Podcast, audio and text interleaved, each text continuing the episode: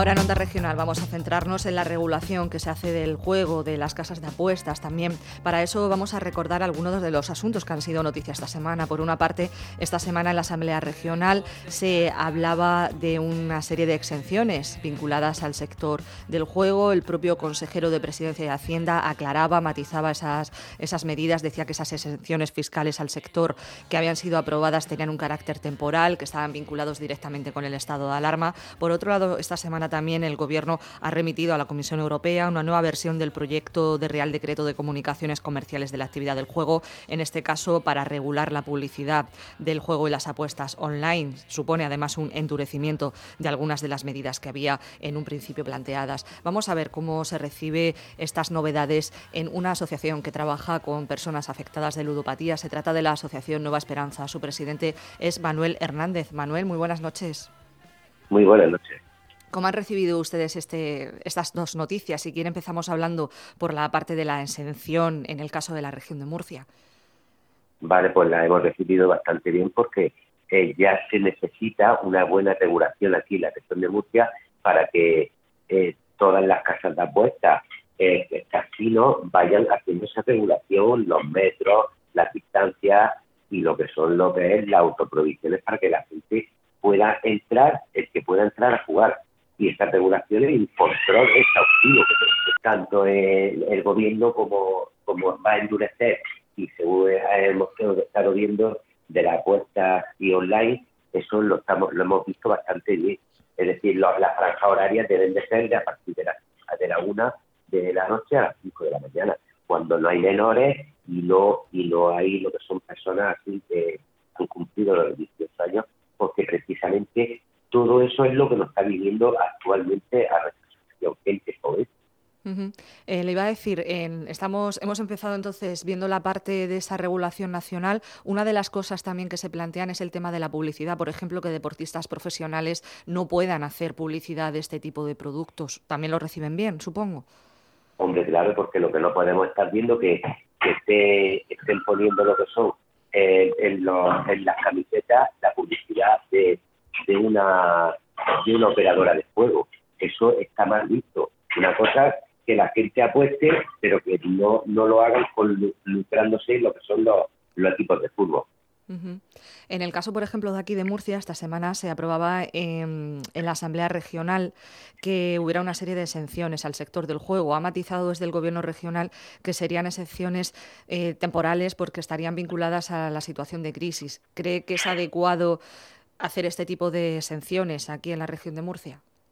Sí, estoy, estoy de acuerdo, porque actualmente ahora lo que está pasando es que la gente que ha estado en los oeste, la gente que ha estado confinada, ahora mismo están yendo más a jugar que, cuando estaba antes del confinamiento, porque han su dinero y dónde es donde van a ir eh, más rápido, a un salón de juego o a, un sitio de operador de juego para dinero rápido en poco tiempo y ahora es cuando nosotros estamos teniendo más llamadas y más gente de gente que está teniendo problemas con el juego.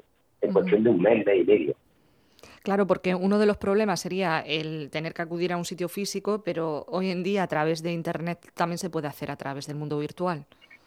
Correcto, pero como ahora lo mismo que está presencial que por Internet, ¿qué pasa? Que ahora los familiares están más atentos eh, por, por online que presencial se van más a lo presencial, a los jugadores de juego, que es donde castigan más lo que el jugador.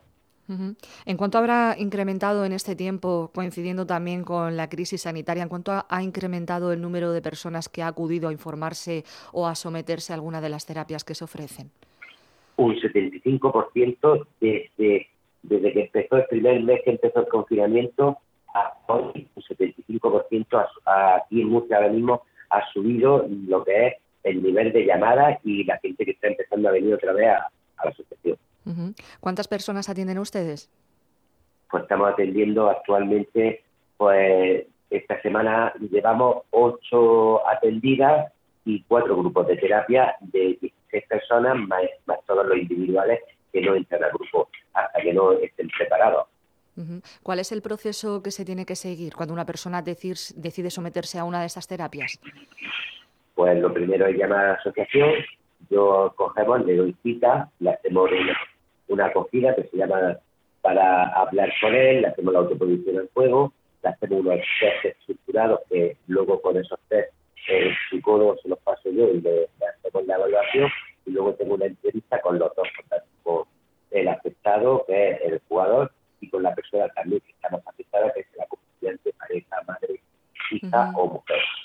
En el caso de la autoprovisión al juego que usted ha comentado, ese es el proceso por el cual el afectado o afectada firma un documento, se hace entregar a la autoridad y a la hora de entrar a un salón ya estaría como una especie de registro que se prohibiría su entrada, ¿no? ¿Es ese documento? Exactamente. Lo que pasa es que las operadoras de juego, hay muchas operadoras de juego que no hacen ese juego responsable. Dejan entrar sin pedir el DNI. Entonces luego vienen las recaídas pertinentes entonces, claro, cuando hay una recaída es porque la persona física, porque eso va todo y tiene que estar actualizado todas las semanas con la con el internet, que lo tienen que tener ellos actualizado el, el acceso de prohibido. Pero hay mucha gente, muchas operadoras que no lo hacen, no hacen el juego responsable. Otra cosa también que le queríamos plantear, ustedes tienen dos sedes, una en Murcia, otra en Totana, ¿dónde están ubicados y dónde se puede ir físicamente ¿no? a recibir asesoramiento? Exactamente a partir de septiembre estamos eh, vamos a estar en Totana y aquí en Murcia en la, Plaza San Julián número 5, es decir, ahí tenemos nuestra placa y lo tenemos en la página web, los horarios y todo, y el teléfono que ahora mismo usted me está llamando, el 647 está 24 horas disponible para, para que cualquier emergencia, cualquier llamada lo vamos De acuerdo, recordamos el teléfono 647 85 87 61 y nada, hemos hablado con Manuel Hernández, es presidente de la Asociación de Ludopatía Nueva Esperanza para atender a personas afectadas por esta adicción. Muchísimas gracias por habernos atendido. mucho menos y a vosotros también por atendernos a nosotros.